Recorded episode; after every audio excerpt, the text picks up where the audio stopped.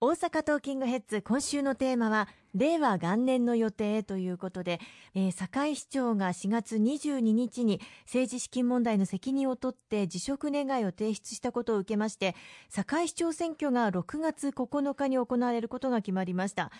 地方選挙終わったばっかりなのにという感じがしますよね。いやもう前市長のあの竹山氏自らの政治資金管理団体の収支報告書で総額2億3000万円もの記載漏れが発覚をしたというもうあるまじき行為をして市民の期待を裏切った、まあ、とんでもないことだというふうに思っておりますし、まあ、辞職は当然だというふうに思っています。市民の皆様にまた新たな姿勢を進める方をまあ選んでいただくことになろうかというふうに思いますが、まあ、一つあのここで申し上げさせてていただきたいのは、あの一部の政党からですね、私たち公明党が擁護したんではないかというふうに批判をしている政党会派がいらっしゃるんですが、そんなことは全くあのございません。3月の段階で不信任決議案が出された時にこれを反対をしたことを受けて、そのように批判をされているんですが、これには理由がありまして、はい、当時竹山前市長は全く辞職する気がございませんでしたので、そうすると議会が解散をされてしまう。うん、そうしますと議会が解散されると政治資金金収支報告書の記載漏れについて追及する機会が失われてしまう。これはあってはならないと。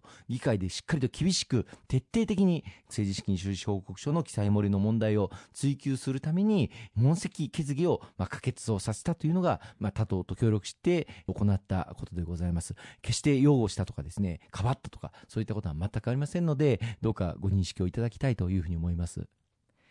6月28日金曜日29日土曜日の2日間主要20カ国地域首脳会議が大阪で開催されますね。はい、もうこれずっとあのこの番組でもご報告をさせていただいてきましたけれども、いよいよ G20 サミットこの日本で初めて開催されます。その開催地が、まあ、大阪となり、うん、えー、大阪の皆様と共に世界中の首脳を迎えてですね、成功裏に終わらせたいというふうに思っております。まあ、この G20 サミットはリーマンショックを契機に発生した金融危機あるいは経済危機に対処するためのものですけれども、G G20 の国々で世界の GDP の80%を占める、またそれに招待国も呼びますので、まあ、世界の経済の主要な国すべてが集結をする大変重要な会議になってまいります。日本は今年の11月末まで1年間議長としての役割を果たすことになるんですが、その中で例えば環境大臣会合であったりとか、あるいは経済大臣会合であったりとか、外務大臣会合であったりとか、この G20 のさまざまな閣僚会合も開催されるんですが、その中で最も重要なのがこの大阪で開催される G20 サミット、閣僚会合ではなくて首脳会合がこの大阪で開催されることになります。あの2年前ドイツで行われた G20 の会議の際に、まあ、大体2年後のサミット開催地を決めるんですけれども、もともとは2019年はインドで行うことが、まあ、みんな想定していたんですが、急遽インドが2019年開催をお断りするということを、まあ、申し出たことを受けて、えー、日本にお鉢が回ってきたんですね。まあ、外務省としてもこれは願ってもない話なので、日本で開催するということを引き受けたんですが、まあ、その後、場所をどこにするのか、日本国内で初めてやる G20 サミット、世界で最も重要な大規模な国際会議をやれる自治体って果たしてあるんだろうかということで、まあ、調整を始めたんですが、ぜひ大阪でやるべきじゃないかということを国と連携をしながら訴えさせていただいて、立候補してもらいました。で、その後、自民党とも協力をして、官邸に働きかけをしまして、最終的に去年の2月に安倍総理が大阪でやりましょうということを決めていただいたのが、まあ、経緯でございます。ぜひとも、まあ、成功裏に応えさせていただきたいというふうに思っています。今、国際社会は、例えば米中の貿易摩擦であったりとか、あるいは保護主義の台頭といいまして、はい、その地域さえ良ければいい、あるいは一国優先主義、自分の国さえ良ければいい、そういった国際経済が開放路線から閉鎖路線に移ろうという、そういった傾向が出ている中で、対立と分断を生むんではなくて、対話と協調によって世界の平和と安定を築いていこうと、その役割、リーダーシップが日本に今求められております。非常に重要なこのタイミングで、日本が議長国として世界のさまざ、まな課題についての調整役を図るという大事な国際会議になりますので、どうかご理解をいただければというふうに思いますし、成功に向けてご協力をいただきたいと思います。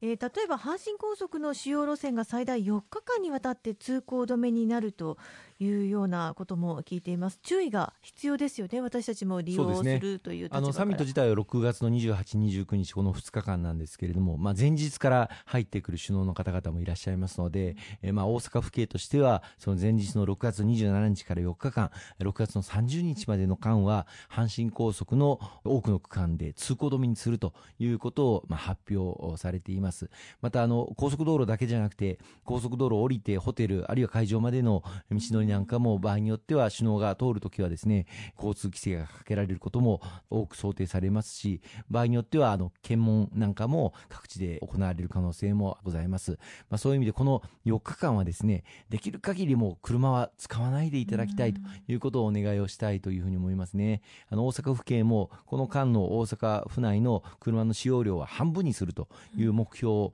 掲げておりましてどうかご理解をいただいてこの4日間は、まあ、車を使わずに公共交通機関を利用していただくなどご配慮いただきたいと思いますね。そうですね。やはりもう日本で初めて開催されるということですからそれを楽しみにしながら協力できるところは協力をしていきたいところですよね、はい、あの世界中から3万人もの関係者の方がこの G20 サミットのためにやってこの大阪にやってこられます。またあの世界中のマスコミ2000社から3000社この大阪に集結をすると言われておりまして、まあ、この会議の模様のみならず大阪のさまざまな魅力を世界中に発信をしていただく絶好のチャンスになってきます。まあ、食の街大阪、水の都大阪、あるいは中小企業の技術力、さらには様々な観光名所、まあ、今、関空を入り口にして、多くの観光客の方々が大阪にお越しになって大阪の経済を後押しをする、まあ、役割になっていただいておりますけれども、これがさらに増加するための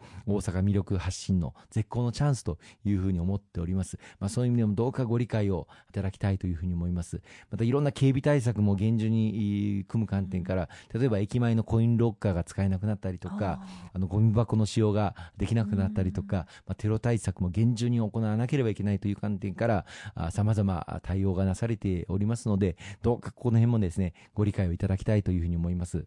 ありがとうございます。後半も引き続きお話を伺っていきます